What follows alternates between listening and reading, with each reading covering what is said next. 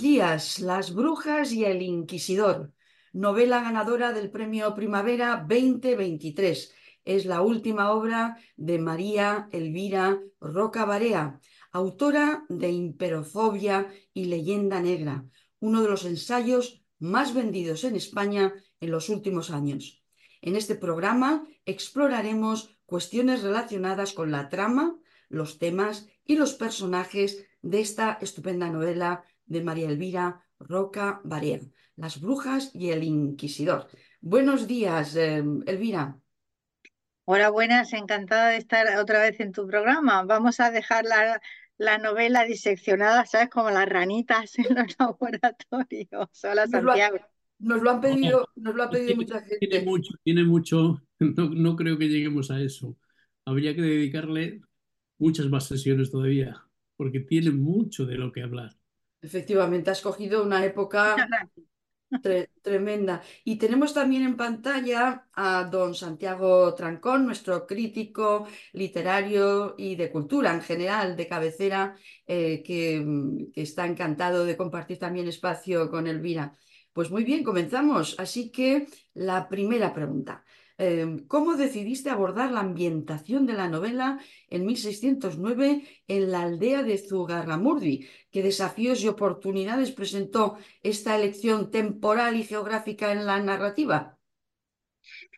Pues mira, la, elección realmente em, hay cosas que, que no aparecen de pronto, y entonces al cabo de un cierto tiempo uno se encuentra que ha recorrido un camino largo y en ningún momento es consciente de haber tomado ese camino.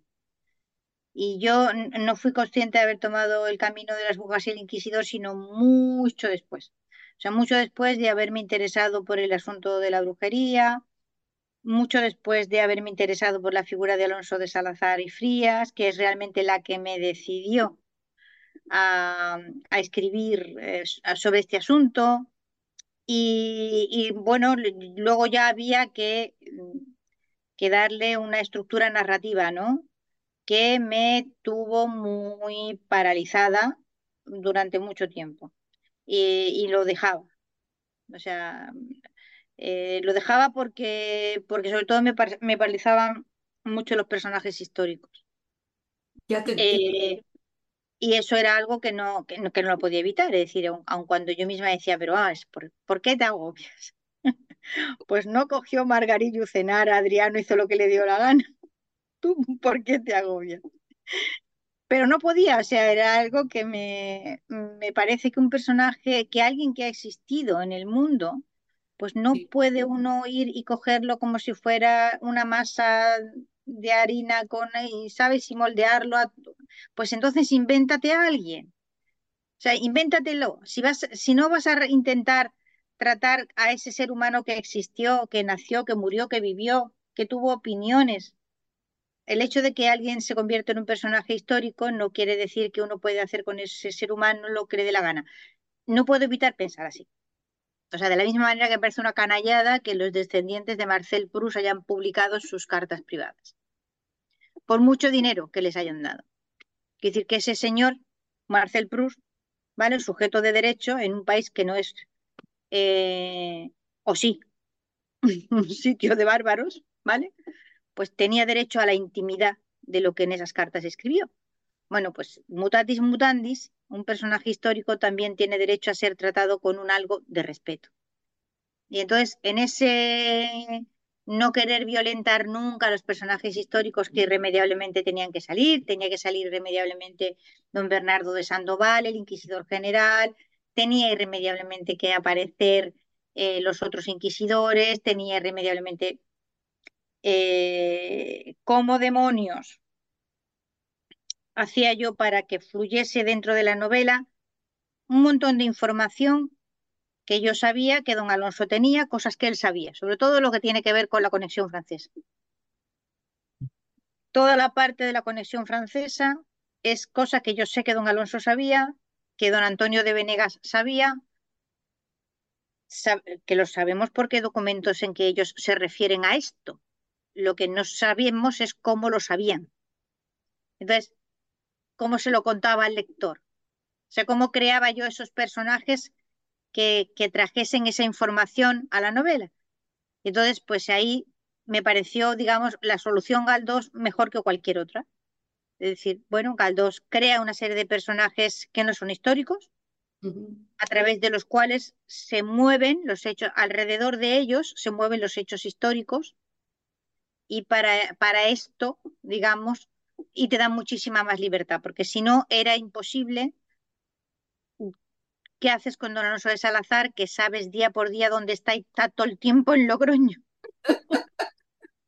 Entonces, ¿qué, le inventas a Alonso de Salazar? ¿Entiendes? Que, que, prácticamente todos los días hay papeles firmados por él.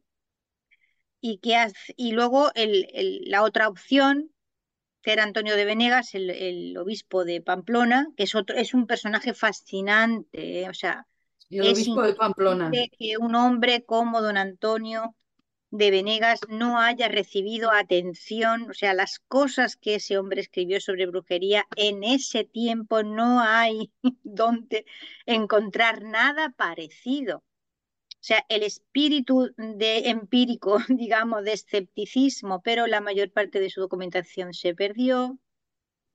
Eh, él mm, es una persona que es un puro misterio, o sea, sabemos muy poco de él poquísimo de él. Y luego, o por ejemplo, yo pienso, pero no, no me atreví a contarlo en la novela, yo pienso que eh, Antonio de Venegas, que tenía la salud ya, fue, era un hombre de salud delicada, eh, contrajo una eh, pulmonía el invierno aquel tremendo que se pasó por, las, por los pueblos de su diócesis intentando comprender qué estaba pasando allí y nunca terminó de reponerse y murió al poco tiempo.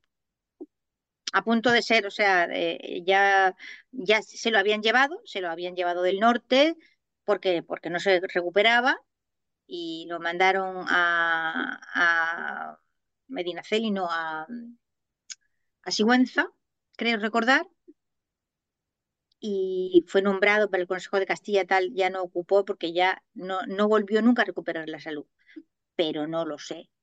Es decir, y entonces, con esa estrechísima veredilla que me quedaba de los personajes históricos, por ahí me tenía que mover, sin violentar nada.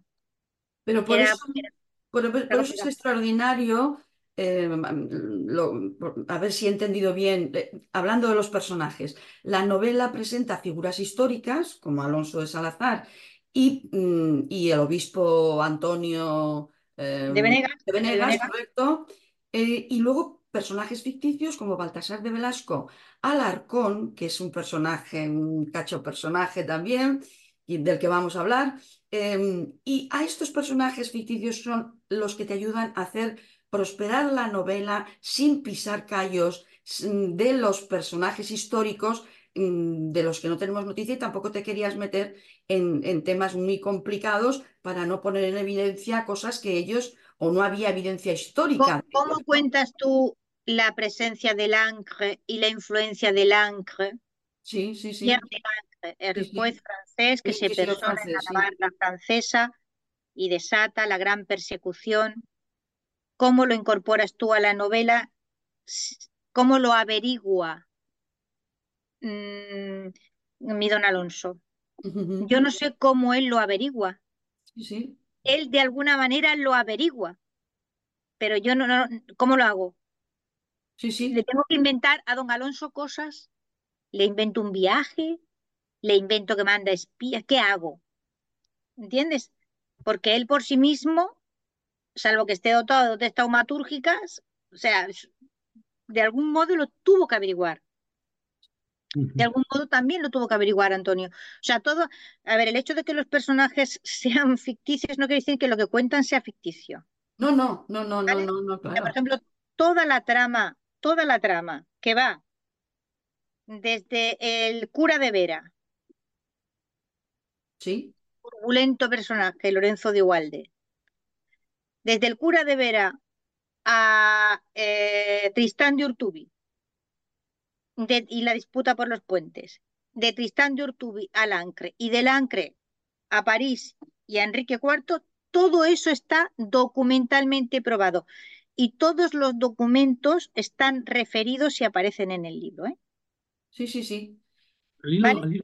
Lo que yo he construido es una trama novelesca que permita a don Alonso hacer ese recorrido a través de otros.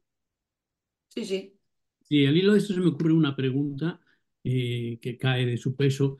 la, gran novedad de la investigación de Alonso de Salazar, introduciendo como método, digamos, de constatación y de pruebas la evidencia empírica, algo en la época, pues no, no, no sé, me parece que era algo sorprendente, relativamente sorprendente, ¿no? Pero al mismo tiempo, la deducción racional y el, el, la, el ensamblaje de eso, de lo empírico y lo racional, en el caso de Alonso de Salazar, era es sorprendente, ¿no? Y que eso llegará pues al, al, meollo ¿no? de, de los casos de, de, brujería y de la Inquisición y los procedimientos y los procedimientos inquisitoriales. Mi pregunta es, eh, ¿esto mmm, perduró? Eh, quiero decir, ¿qué influencia tuvo? Total, eh, la tuvo total porque cambió las leyes. Exactamente, esta actitud individual y tal, sorprendente, pero claro, lo sorprendente es que se impusiera al final y derrotara, digamos, el pensamiento pues, mágico, eh, fantástico, supersticioso, el absoluto delirio, eh, fin de, de, la, mayoría, ¿no? Y que llevó pues eso a la caza de brujas y a miles de cosas, ¿no? Eh, eso te preguntaba, ¿qué quedó y qué influencia tuvo real? Enorme, porque mmm, cambió las leyes, es decir, a partir de que esa, la novela acaba con ese, en ese verano del 14 en que finalmente aparecen las leyes nuevas, eh, que afectan al funcionamiento del Santo Oficio. Pero el caso de Alonso de Salazar no es un caso individual.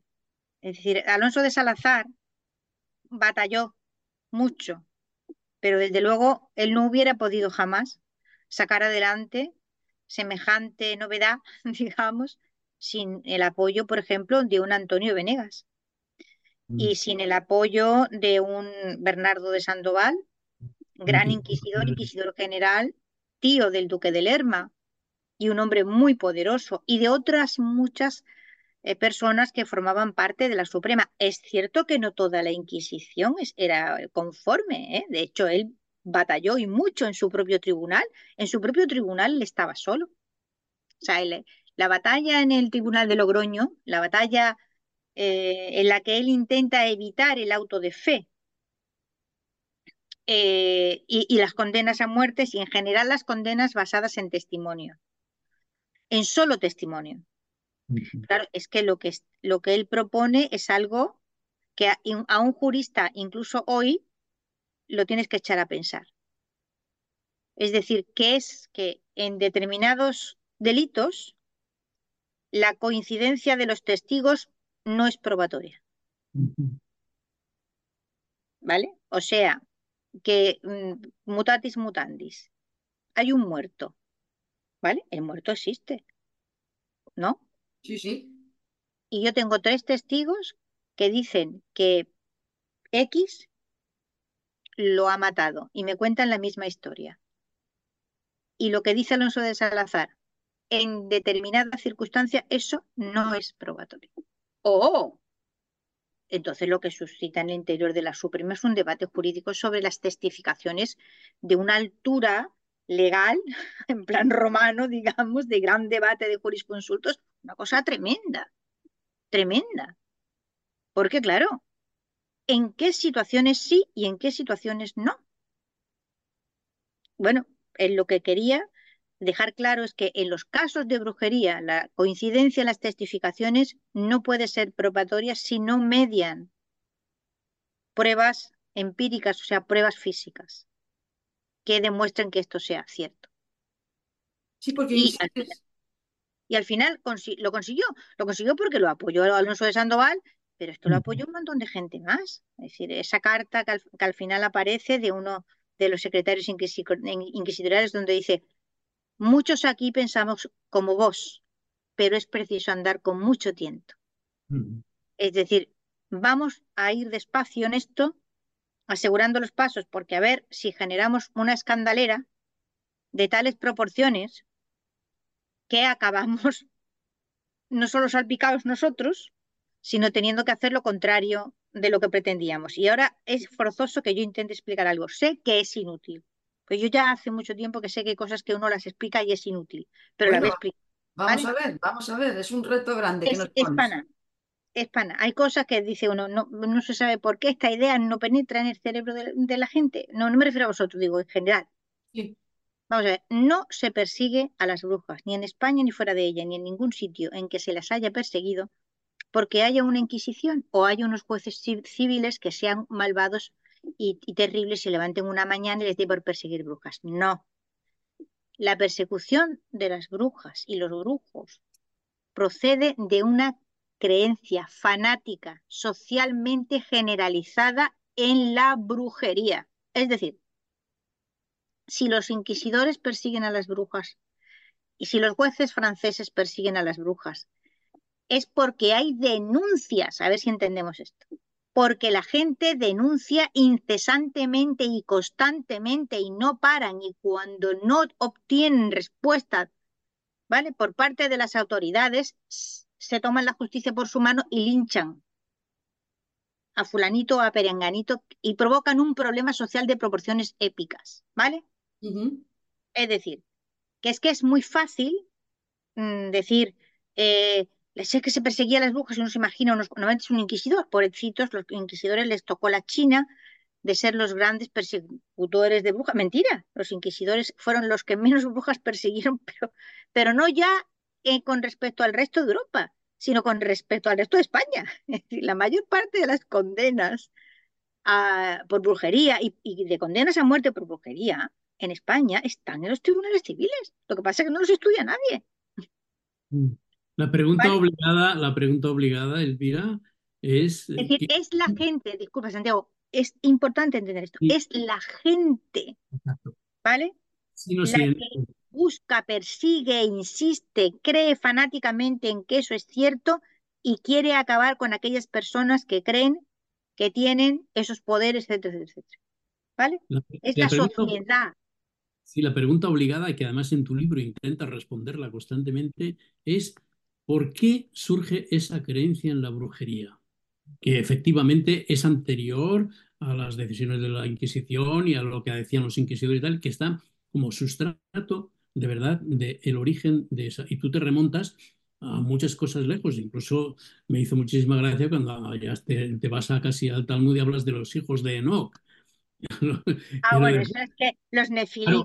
eso, es que de verdad Maravilloso. Era una tentación novelesca, porque no lo digo ahí, ¿cómo no lo, cómo no lo cuento? Siendo realmente una de las explicaciones de la brujería que casi a la que nadie se refiere. He leído muchos libros, hay muchas explicaciones. Me, encantó, me pareció, y dentro de, todo eso sigue estando ahí a lo largo de toda la novela esa pregunta que es la que nos, nos interesa, porque donde hay brujería hoy podemos poner cualquier otra palabra. ¿Por qué se cree hoy en ponlo lo que te dé la gana, ¿no? En la ultraderecha, en lo que sea, lo que sea, lo que sea.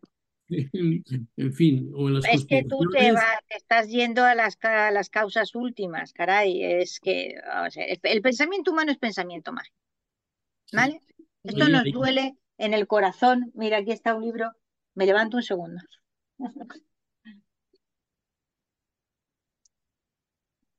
que ayuda mucho a comprender cómo funciona el pensamiento mágico. La rama dorada de Fraser. Da igual el tiempo que le haya pasado. Yo he estudiado mucho la religión y las religiones con, con Fraser, con Mircea Eliade y, en fin. Y, lo, nos duele, sobre todo los occidentales, que, estamos tan orgullosos de nuestra supuesta eh, racionalidad, pero la realidad es que el 90% siento generoso. Yo creo que el 99% del ser humano lo que concibe en su mente es pensamiento mágico. Es decir, pensamiento mágico es de, consiste en establecer vínculos asociativos eh, no sometidos a crítica. Es decir, mm, relaciona eh, una cosa con otra y a partir de ahí construye cadenas eh, con eslabones que están falsamente relacionados unos con otros. Eso es el pensamiento mágico que, por el que funciona la brujería, ¿no? Entonces, No, no, que estoy muy de acuerdo en que precisamente la estructura mental y tal como está humana, eh, se presta a ese tipo de creencias, situaciones, y, es así. Eh, es el principio que estabas anunciando ahora del asociacionismo universal. Todo se puede asociar con todo, por semejanza o por contraste, y la asociación se puede eh, interpretar como causalidad o como simplemente inexplicable, y ya está. Pero ahí está. No, porque, bueno, en este tiempo tú piensas, por ejemplo, que, que cuando Giordano Bruno escribe el de Vinculis, ¿vale? Pues el de Vinculis es, es puro pensamiento mágico. O sea, de Vinculis, nuestro Giordano Bruno, ¿vale? Le ponemos velas y nos... ¡Ah, Giordano Bruno! Bueno, pues el de Vinculis es un puro tratado de, de, de, de ¿qué quieres que te diga? De hechicerías. Es decir, el, en el que se, la idea fundamental es que todo está relacionado con todo a partir de una serie de vínculos que es que simplemente no los conocemos, pero que en el momento en que se, seamos capaces mm, de establecer cuáles son las, estas relaciones, pues podremos transformar todo en todo. Mm. ¡Hala! Y, y quédate ahí plantado, ¿entiendes? Entonces, Una, una cosa que te quería comentar, eh, porque tiene, tiene tanta vinculación con la actualidad, lo que estáis comentando. eh, he leído algo de Heineken, eh, que, que fue eh, la persona que escribió El abogado de las brujas y el que abogado de las brujas, sí, aquí está también. Ha muerto hace poco Gustav Henningsen. ah, en paz descanse, Sí, porque hace muy poco que ha muerto Gustav Henningsen, cuando le preparábamos un homenaje, un homenaje merecidísimo, merecidísimo. Ha sí. sido una lástima. Eh, pero bueno, yo espero que, lo, que le hagamos igualmente un homenaje a este, a este danés Pues extraordinario. debe- deberíamos, deberíamos porque hemos visto que en las brujas y el inquisidor se, se introduce de forma muy hábil la duda como herramienta científica para mm, mejorar nuestro acceso a esa utopía que es la verdad, que siempre se nos escapa, ¿no? Y la duda razonada, la, ruda, la duda científica está en, en Antonio de Venegas, el obispo, está en, en, Salazar, eh, está en, en Sandoval, están en, en- en todos esos personajes, ¿no? Porque Sandoval es un personaje también que viene con dudas de fe. Es decir, que es otra duda también, ¿no? No solamente la duda de, de la creencia general, sino la creencia que tú has elegido de por vida eh, adscribir y, viene con esa duda de Japón, ¿no? Entonces, la duda va permeando toda la trama. Pero quería, volviendo a Heineken, mm, para que nuestros lectores entiendan la complejidad que ha abarcado Elvira Roca Barea al aproximarnos a esa psicosis colectiva que tienen personas que incluso se autoinculpan de ser brujas. Pero ¿cómo, cómo alguien se va a autoinculpar de ser bruja si luego pueden venir y meterte en la cárcel y cortarte la cabeza, ¿no? Y Heineken aporta datos importantes. Voy a leeros. Eh, dice que todos estos fenómenos comparten algunas características comunes. En primer lugar, se caracterizan por una creencia irracional o exagerada en algo que no es cierto. Y en segundo lugar, a menudo son causados por emociones negativas, como el miedo, la ansiedad, la incertidumbre, la envidia hacia otras personas. Y en tercer lugar, puede tener consecuencias negativas como el daño físico o psicológico a las personas afectadas que pueden sucumbir a una especie de epidemia onírica. Importante Se llama concepto. la epidemia onírica. Epidemia el- onírica. el- a la psicosis colectiva, esta utiliza es. esta expresión, la epidemia onírica, eh, que, es, que es bonita, Sí, y sí, es una, una expresión bonita eh, y que le quita un poco de hierro al horror. sí, Que realmente esto hay un momento en que alcanza los niveles del horror. Y bueno, alcanza los, tan los niveles del horror que la cuantificación de muertos a día de hoy todavía no se ha podido hacer. Es decir, eh, pues eh, fácilmente 100.000, 150.000 personas eh, fueron condenadas a muerte por, por delitos de brujería en Europa Occidental, ¿no? Y claro, y la, lo que ocurre es que de nuevo, pues el, europeo construye una historia de sí mismo eh, que, digamos, reproduce una serie de modelos que crean, pues, en ciertas épocas las eh, modas intelectuales, ¿no? Entonces, eh, la idea generalizada es que eh, las brujas las queman en la Edad Media. Mentira cochina. Las brujas no las queman en la Edad Media. Lo siento en el alma y el corazón. El fenómeno de la caza de brujas es un fenómeno estricto de la modernidad, ¿vale? Y no se da en la Edad Media. Lo siento. Estamos hablando de 1700, del siglo XVII, perdón, de 1600. Estamos hablando, mira, la, la primera condena por un delito de brujería, pero claro, cuando hablamos de un delito de brujería, es que a esta persona se la condena por brujería, solo brujería, porque este es otro detallito que hay que tener en cuenta, ¿no? Eh, bueno, pues eh, es una condena en Irlanda, eh, la, es ya creo segunda mitad del siglo XIV, es un hecho aisladísimo, pues la señora se había llevado por delante una buena cantidad de gente. Quiere decirse que, que matara por medio de brujería o por medio de lo que sea, pero digamos es el primer documento en el que aparece, eh, mm, ¿cómo te diría yo?, la brujería como un hecho digno de credibilidad. Es decir, eh, pero es un hecho aislado, no da lugar es, como un hecho que no parece que responda a un sarpullido que se va a reproducir. No. Esto empieza a cobrar fuerza y vigor en la segunda mitad del siglo XV. Segunda mitad del siglo XV se produce ahí una conjunción astral que es, en primer lugar, el prestigio. No, no hay que olvidar el, fenómeno del prestigio que es importantísimo. Brujería siempre ha existido, siempre ha existido, existe ahora. Estamos llenos de canales, son unas señoras que tienen las cartas y, cualquier cosa. Eh, y, en África y en, en, Oceanía y estoy seguro que en Australia y en, o sea, esto siempre existe. Ese mantillo de superstición universal existe. Lo que ocurre es que en un momento determinado adquirió un prestigio del que carecía. Es decir, el, la doctrina oficial de la Iglesia, que es del 900 y pico, el canon episcopi, condena a la brujería pero la condena porque es una superstición. O sea, no es verdad. ¿Vale? Al condenarla como una superstición propia de ignorantes, tal, tal, tal, lo que está diciendo es que no es cierta.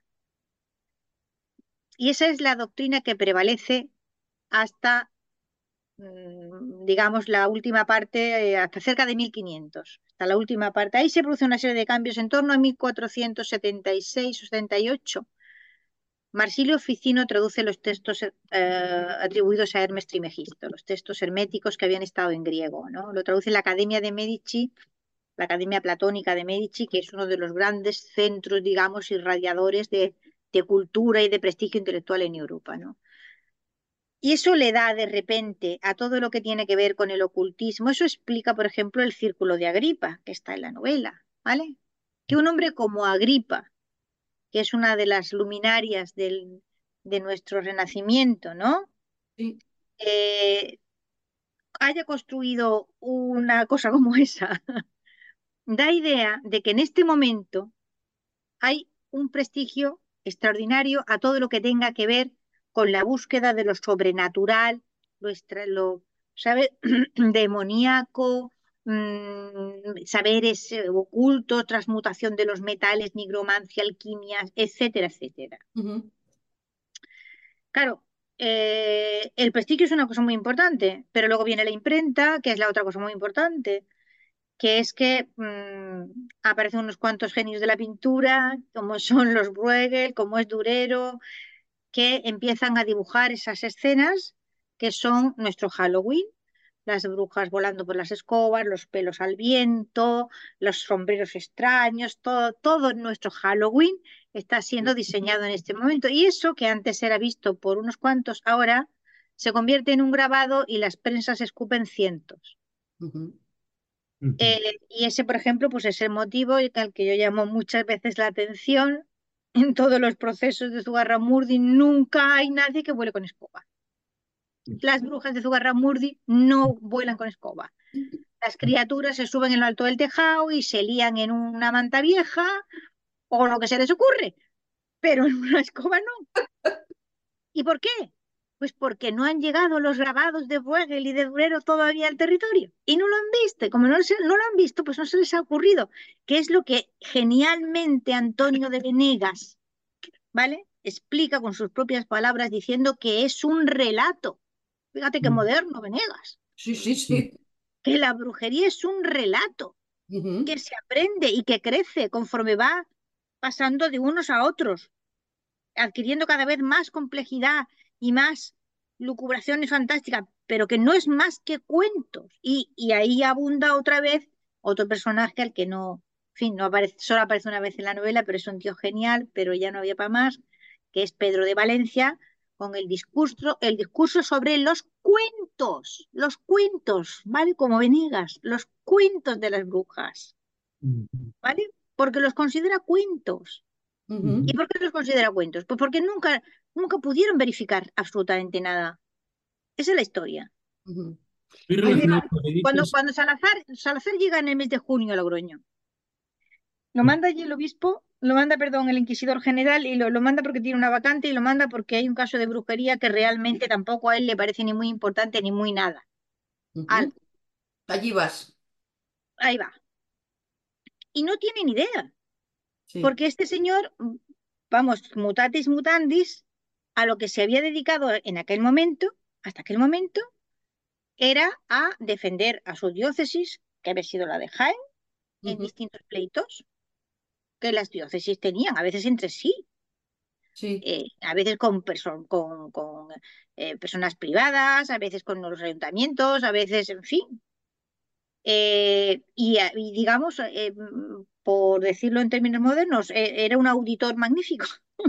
o sea, era un tipo al que la gente llamaba y le entregaba un cerro papeles y el tío decía, bueno, de hecho, en medio de todo el jaleo, de toda la gran disputa en el interior del Santo Oficio, cuando ellos vuelven a Andalucía, que eso es verdad, eh, en el 12 y, pasan un tiempo largo aquí, mm, eh, él, va a Granada a encargarse de, eh, de averiguar una serie de dineros que han desaparecido en la, en la diócesis y que, y que nadie sabe por dónde, cómo carajo se ha producido eh, ese desfalco o lo que sea. El cuento es que hay una cantidad grande de dinero y, es, y él averigua la cantidad exacta y de averigua quién y cómo lo ha hecho.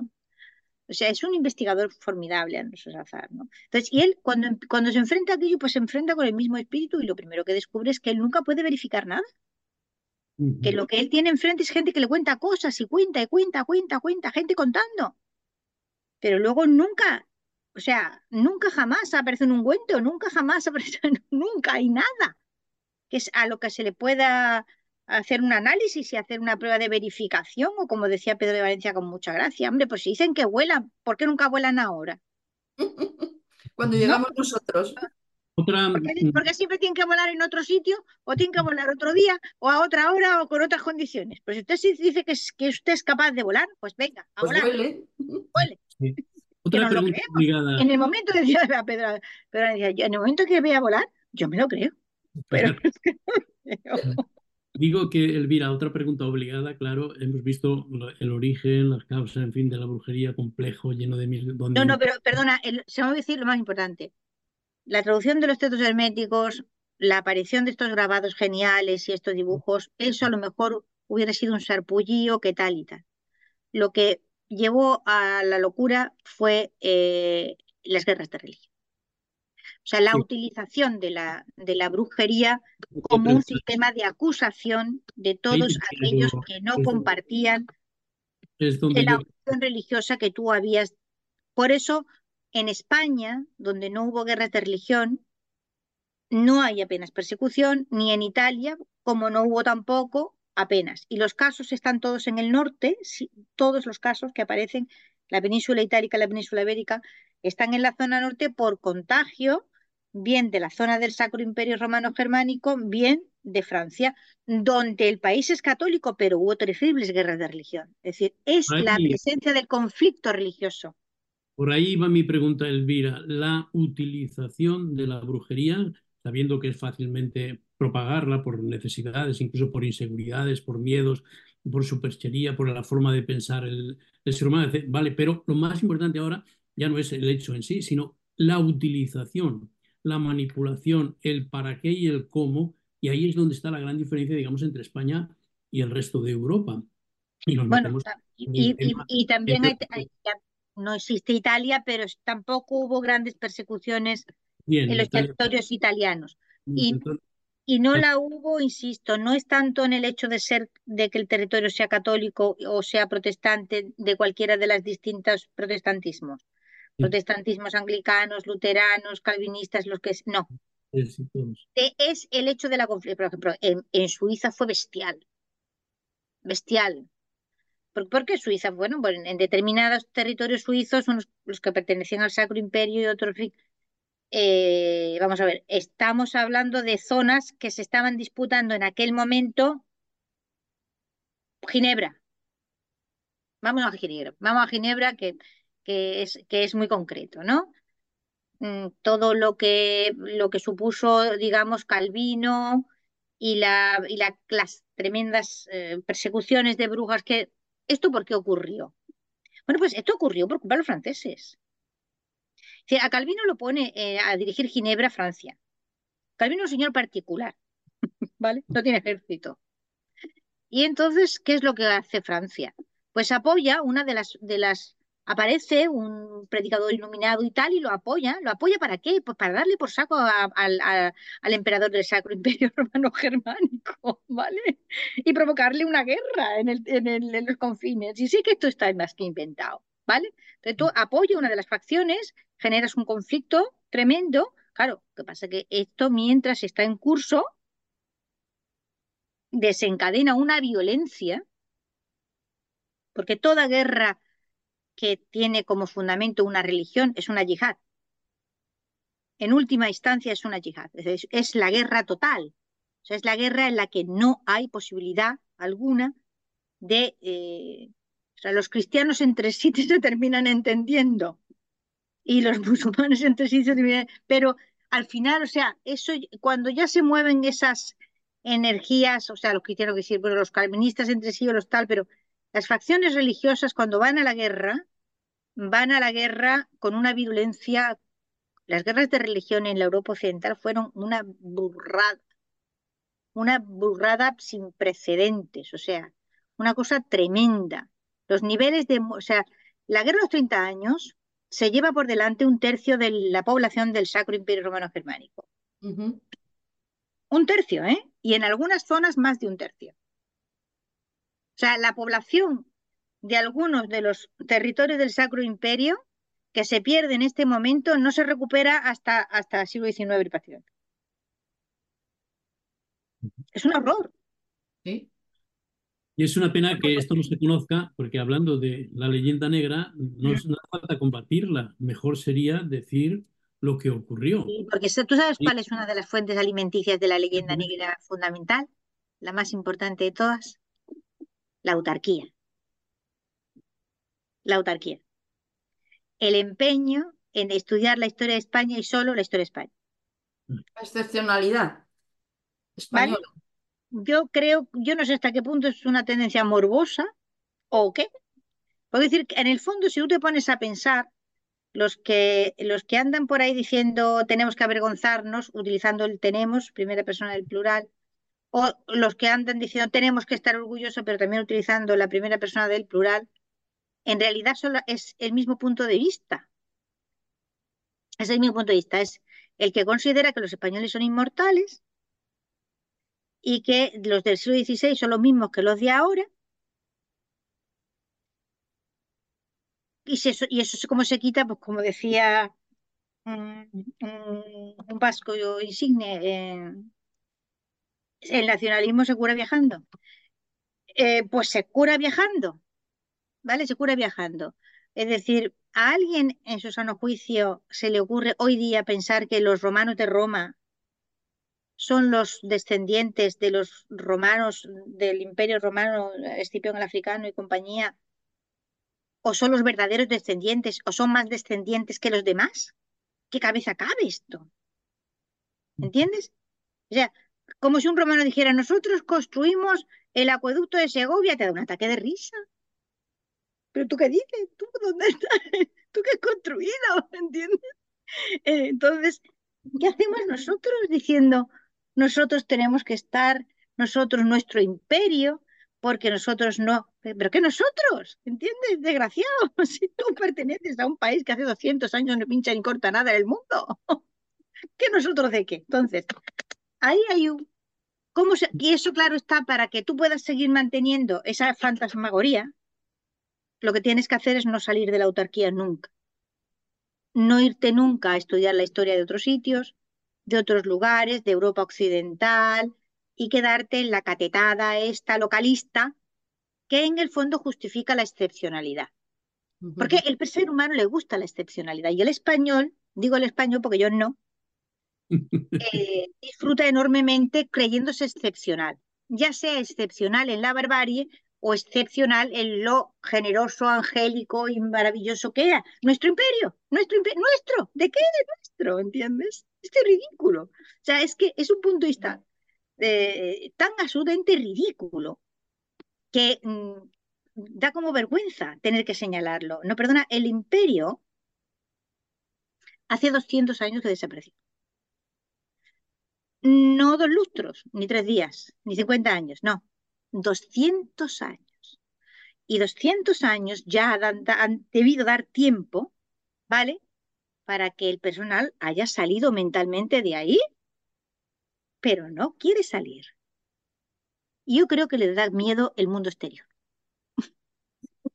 He llegado por mí misma a esa conclusión posiblemente peligrosa, herética y digna de que me condenen a que ser quemada en cualquier hoguera. Bueno, sí, eh, ahora hay caza de brujas. Ahora estamos en un periodo de... Hombre, pues, eh, pues, imagínate lo que está, estas cosas que están pasando ahora a nuestro alrededor, en las que hay estos linchamientos tremendos por cualquier disidencia y tal, pues y tú imagínate esto, solo que ahora ya, claro, la gente no, no le da por quemar, no quema. Pues imagínate en la época en que el linchar no era tan raro y tres paisanos se les ahumaba el pescado y, y untaban una hoguera y, y, y para adelante. Sí, sí, sí, sí, sí, sí. sí, sí. ¿Vale? O sea, la cosa es muy complicada, ¿no? Es muy, muy complicada. Pero qué bueno que, que, de esto no, no, nos enteremos o que de esto eh, haya una visión completamente... Eh, pues yo creo que es que eh, desde el siglo XIX para acá el español, o sea, vamos a ver, el mundo hispano, todo él, esto no tiene ya que ver con las brujas y el inquisidor, pero el mundo hispano, entero él, no ha sido capaz de asumir el final del imperio. No, no lo ha asumido ni aquí, ni en México, ni en Chile, ni en Tegucigalpa. No lo ha asumido. ¿Y por qué? Pues porque pasó de estar en la primera división de la historia a estar en la tercera. Desde entonces está buscando justificaciones. Como pueblo. Como pueblo. Desde entonces está buscando justificaciones, claro. Entonces tú, como ya estaba fabricada negra, ¿para qué vamos a buscar otra? Sí, sí, sí, sí, sí. ¿Entiendes? Sí, Eso ha permitido a las clases dirigentes españolas, a las clases dirigentes mexicanas y colombianas, eh, ser lo más ineficaz que en el mundo ha habido. Porque claro, es que aquí estuvieron los españoles. Y ya no tienes que dar más explicación. Eso lo ha hecho AMLO, ¿vale? Y grabado está. En un caso de corrupción grande de Morel y tal, y dijo, bueno, que, que sí, que sí, que, que lo había habido en su partido y tal, pero, que, pero ¿qué vamos a hacer si es que aquí estuvieron los españoles? Sí, esas asociaciones simplistas, ¿no? A las que... Claro, pues entonces te das cuenta de que, bueno, es... ¿Por qué pervive? Porque es funcional. O sea, porque lo sigues utilizando y ya no necesitas más. Ya no tienes que dar, le sabes, más vueltas a, al asunto. Tú fíjate eh, que a 200 años muerto un imperio, a los 200 años están empezando a aparecer libros sobre economía. Estamos descubriendo unas cosas espectaculares, ¿vale? Eh, por ejemplo, mm, eh, el año diez y pocos, mm, la Nueva España recaudaba el doble de lo que necesitaba. Y 15 años después estaba en bancarrota. No, no, es una contradicción, una paradoja terrible. ¿Cómo? ¿Cómo puede ser? ¿Cómo? ¿Cómo se llega hasta ahí? Entonces, claro, tenemos que bajar de los pedestales a los libertadores. O sea, para no abrir todas las habitaciones vacías que justifican ese mapa escandaloso, porque es un mapa escandaloso, el mapa de América, de la América hispana es un mapa escandaloso. ¿Mm? No, eh, es el único territorio en toda América que se fragmenta. Todos los demás, cuando se independizan de sus matrices europeas, crecen y permanecen unidos. Solo, solo el territorio hispano se fragmenta y se fragmenta del modo en que se fragmenta. ¿Por qué? Pues para no dar respuesta a ese mapa escandaloso, para no dar respuesta a cómo es posible que un territorio gigantesco pierda la mitad, más de la mitad, mm, a los pocas décadas de independizarse y, ni siquiera necesitó pocas décadas para ir a la bancarrota después de estar en una situación económica que hoy día, que en aquel momento no la tenía nadie en la Europa occidental. ¿Cómo se explica esto? Pues para no dar respuesta a todo eso, pues hace uno, como decía Lina Morgan con el mandón alfombrado, de la leyenda negra. Sabe Dios las cosas que habrá tapado y aún tiene que tapar. Te envuelves en el mantón de la leyenda negra y, todos los muertos siguen durmiendo en el armario y aquí no se ventila una habitación y 200 años después. Sí, una, una cosa. Eh, oculto. Sí, Porque por, lo menos, por lo menos nosotros, oye, al, a, Fernando VII le llamamos el rey felón. Algo hemos hecho. ¿Vale? Sería rey, pero le llamamos el rey felón. Pero ellos siguen rindiendo culto a los libertadores.